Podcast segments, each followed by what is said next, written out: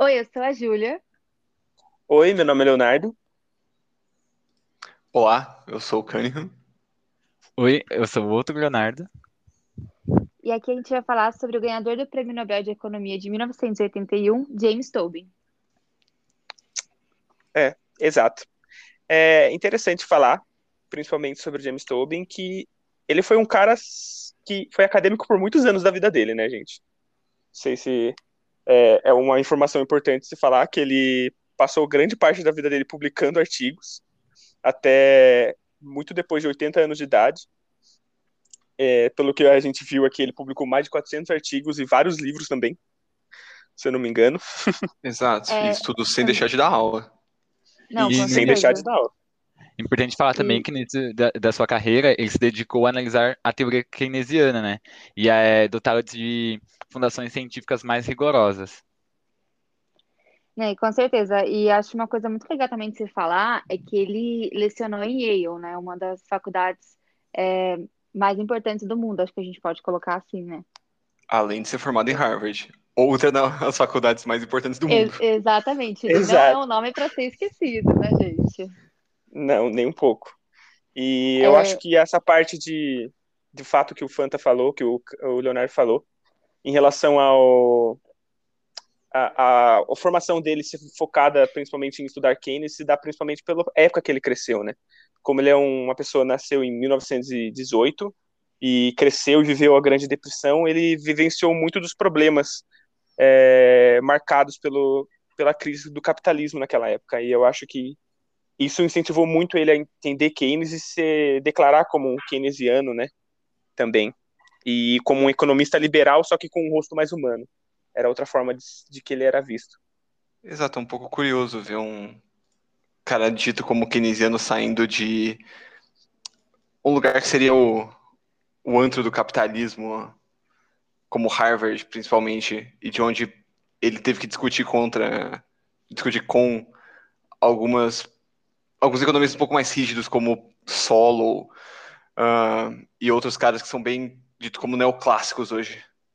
Sim, ele também É. é, se relacionou bastante com Paul Samuelson, né? E com Franco Modigliani, uma coisa assim.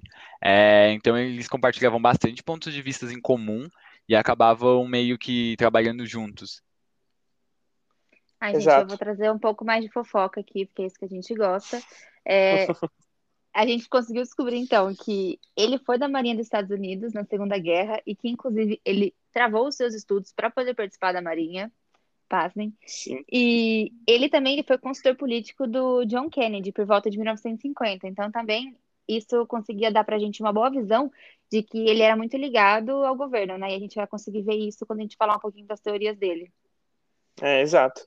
É, é interessante falar que eu vou trazer aquilo que o, o Fanta falou um pouco em relação ao a ele bater de frente com muitas ideias. É, se dá principalmente, por exemplo, na década de 60, que ele foi um crítico assíduo do monetarismo é, por, por um bom tempo, e ele fez parte do grupo de economistas que criticavam essa visão monetarista. Acho que esse é um ponto interessante também, que vai se enquadrar quando a gente for falar da teoria dele. E isso ainda é bem pertinente, porque ele era meio que uma contrabalança de um homem só, apesar dele ter sido consultor de é, presidentes, inclusive o, como dito Kennedy, mas também depois do, é, do Johnson e do próprio Federal Reserve, o que não- é um pouco surpreendente, um, alguém que criticava o monetarismo ser consultor do Federal Reserve. Sim, realmente.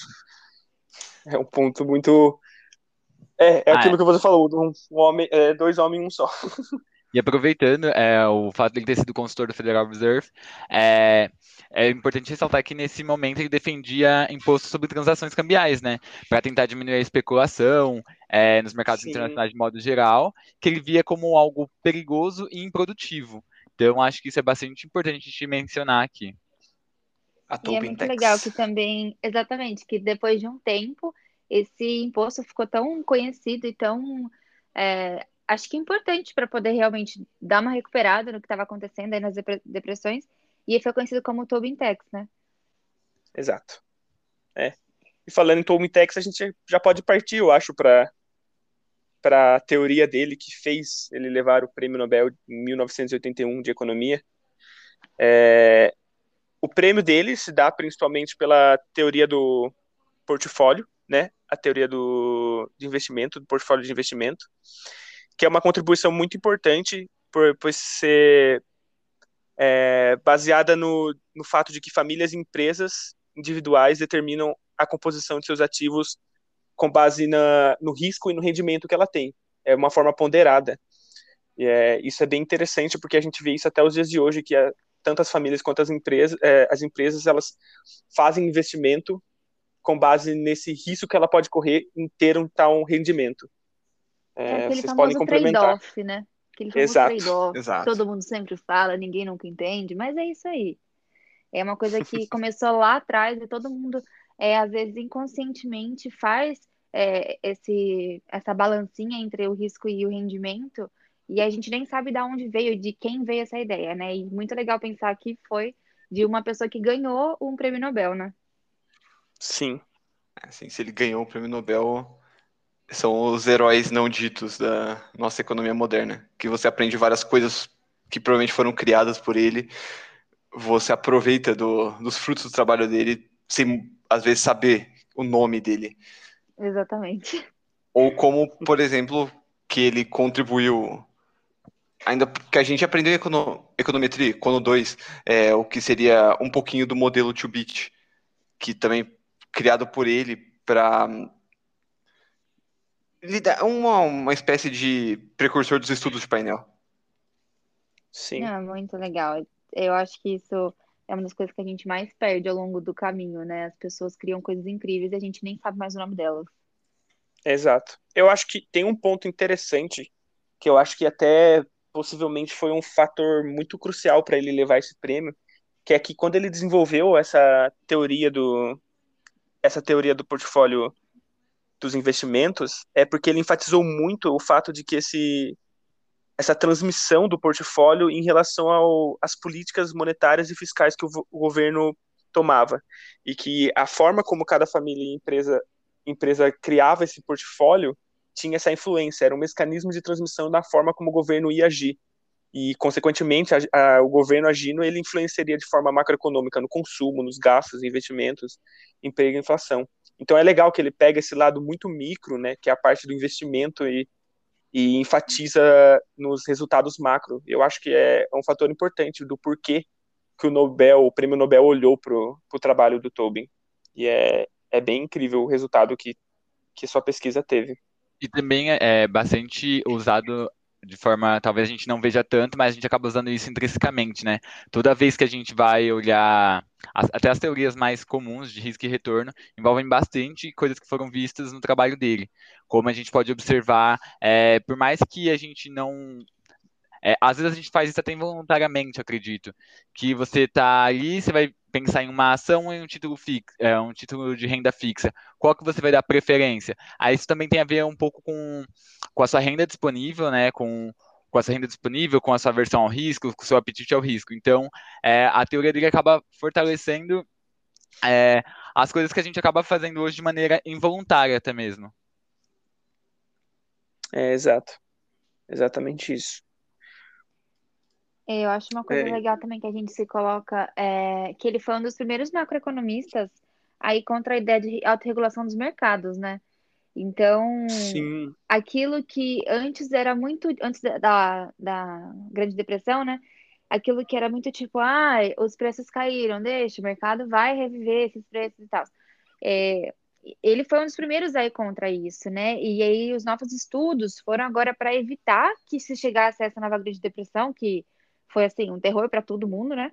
E sim, também para manter a economia do país ao mais, o mais próximo possível do nível de pleno emprego.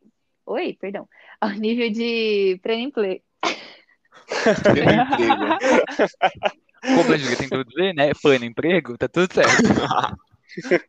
Podem me levar daí.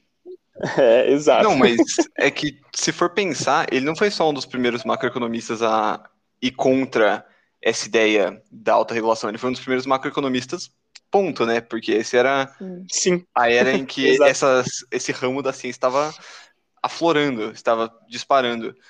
O que até é bem trágico no sentido de ele só recebeu o Nobel em 81, né? quando ele já estava no fim da vida dele. Foi Exatamente.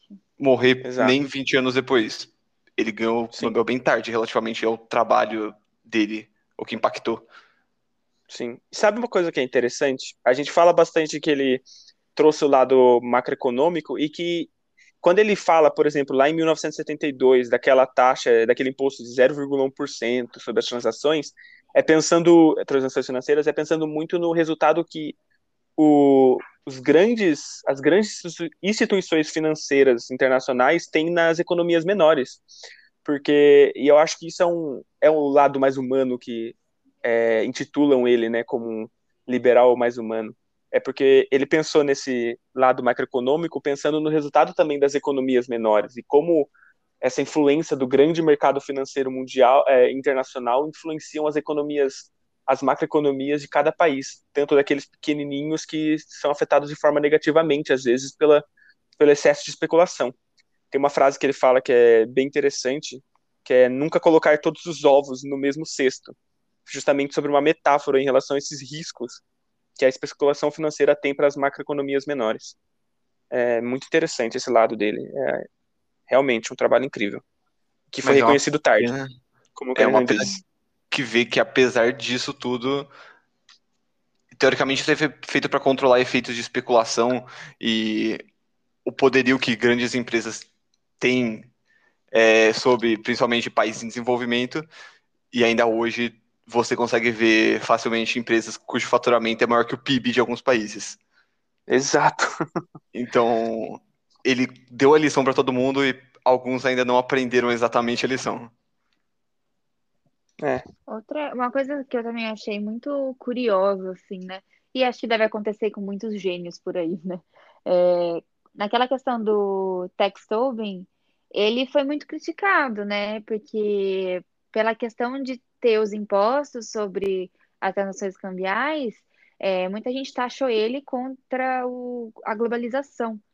E isso acho que deve ter sido para ele sei lá, um baque muito grande, né? Porque várias e várias vezes ele vinha a público, ele vinha em entrevistas, ele vinha defender que não, não era isso. Só que ele tinha que eh, dar uma forma de, de recuperar essa economia, né? Que estava na lama, né? Então eu acho isso realmente horrível, né? Quando as pessoas saem julgando e, na verdade, não saem nem para pesquisar direito sobre a história e sobre o estudo dele. É, o famoso se gênio serve- incompreendido. se serve de consolo, pelo menos. Eu acho que foi o ano que ele ganhou o Nobel, foi exatamente quando o- o Reagan estava no auge, assim, o- a globalização, o neoliberalismo, neoliberalismo estava no auge. Foi quando ele ganhou a, o Nobel dele, mostrando que Sim, o lado dele ainda não estava morto, o debate não estava calado. exato. É, realmente é um ponto interessante de se, de se perceber, né? A gente não tinha percebido isso antes, eu não tinha percebido isso antes, você comentou e faz, faz todo sentido. É, e aproveitando também para completar um pouco do que a gente estava falando, é, é, ele, o, o James, ele meio que pro- propunha uma reforma monetária internacional, né? Porque para ele o problema estava na excessiva mobilidade internacional do, do capital privado. E é, é, essa excessiva mobilidade fazia com que havia, a- houvesse, no caso, é, bastante especulação. E aí, para resolver esse problema, tinham duas possíveis soluções, né? Uma que seria uma migração para uma moeda global, ou, ou a outra que seria uma maior segmentação dos mercados, dando aos bancos centrais nacionais maior autonomia na política monetária. Porque quando, é, aparentemente, quando é, essa mobilidade de capitais meio que é, fazia com que a, é, com a com a política mone- ah, com a política monetária dos países fossem cada vez menos efetivas. Uhum. Então, acho que É, Sim, eu acho exato. que acho que a gente já colocou aqui várias teorias, ideias interessantes e muito relevantes do James Tobin. E então acho que o podcast fica por aqui. Muito obrigada, gente. Obrigado, valeu, pessoal. tchau, tchau. É isso. Até. Até.